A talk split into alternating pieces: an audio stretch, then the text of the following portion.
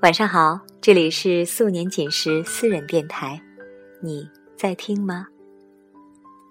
有人说，生活可以雕塑一个人的相貌，你是一个什么样的人，就会长成什么样子。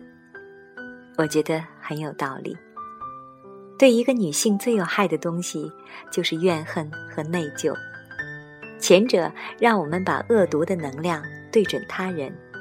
后者则是调转枪口，把这种负面的情绪对准自己。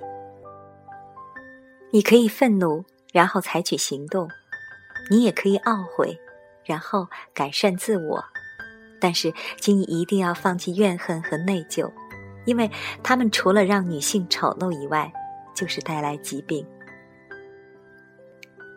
今晚和你分享的一段文字：别让情绪。影响你的容颜。我有一个面目清秀的女友，多年没见，但再见时吓了我一跳，一时间张口结舌，不知道说什么好。她倒是很平静，说：“我变老了，是吧？”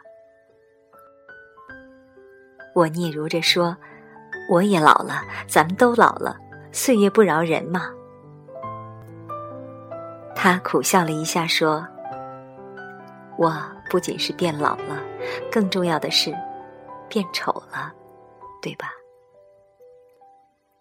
在这样犀利洞见的女子面前，你无法掩饰。我说：“好像也不是丑，只是你和原来不一样了，好像换了一个人似的，整个面目都不同了。”他说。你不知道我的婚姻很不幸吗？我说知道一点。他说：“我告诉你一件事，一个不幸福的女人是卦象的。我们常常说某女人一脸苦相，其实你到小姑娘那里看看，并没有多少女孩子就是这种相貌的。女子年轻的时候，基本上都是天真烂漫的。”但是你去看中年妇女，就能看出幸福和不幸福两大阵营。我说，生活是可以雕塑一个人的相貌的，这我知道，但是好像也没有你说的这样绝对吧？他坚持道：“是这样的，不信以后你多留意。”到了老年妇女那里，差异就更大了，基本上就分为两类。一种是慈祥的，一种是凝恶的。我就是属于凝恶的那一种。我不知道该如何接下茬，避重就轻的说：“不过我们在照片上看到的老年人都是慈祥的。”他说：“对呀，那些不慈祥的根本活不了太久，比如我。”很可能早早的就告别人世。话说到这份上，我只好不再躲避。我说：“那么你怎样看待自己的相貌变化？”他说：“我之所以同你讲的这样肯定，就是从我自己身上得出的结论。因为我的婚姻不幸福，我又没有法子离婚。”所以一直在怨恨和后悔中生活煎熬着。对着镜子，我一天天的发现自己变得尖刻和凝厉起来。当然，这不是一天发生的，别人看不出来，但我自己能够看出来。我用从自己身上得到的经验去看别人，竟然是百分之百的准确。我看着他，说不出话来。在这样透彻冷静的智慧面前，你只能沉默。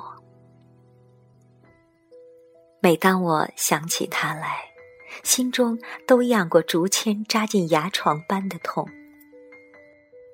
他所具有的智慧，是一种波光诡谲、入木三分的聪明。犹如冰河中的一缕红绳，鲜艳的冻结在那里，却无法捆绑住任何东西。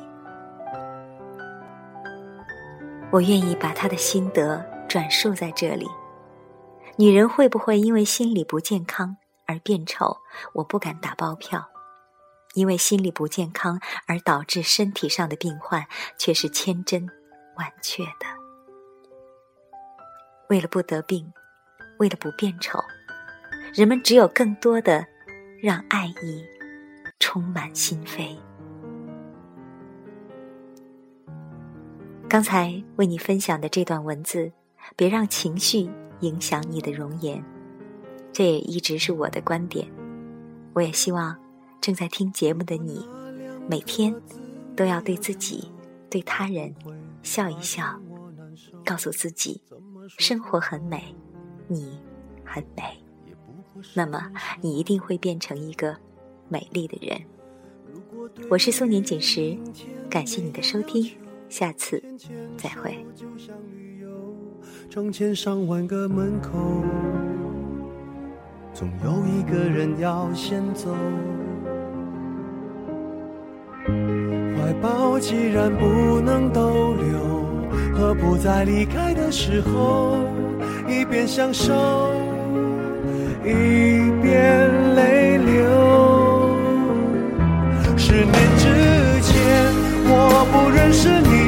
你不属于我，我们还是一样陪在一个陌生人左右，走过渐渐熟悉的街头。十年之后，我们是朋友，还可以温柔，只是那种温柔再也找不到拥抱的理由。情人最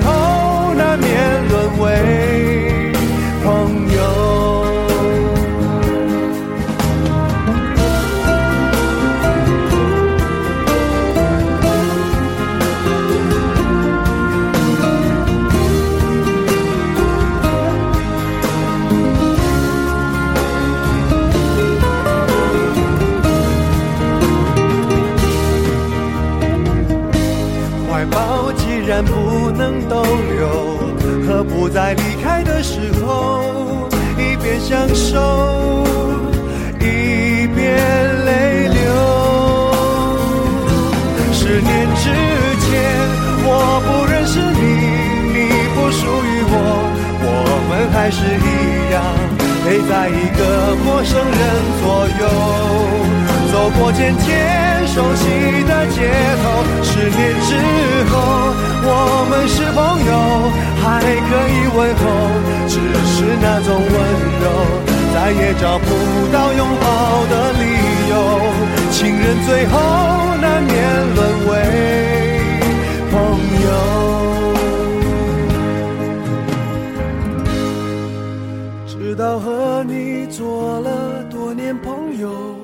才明白我的眼泪不是为你而流。也为别人而流。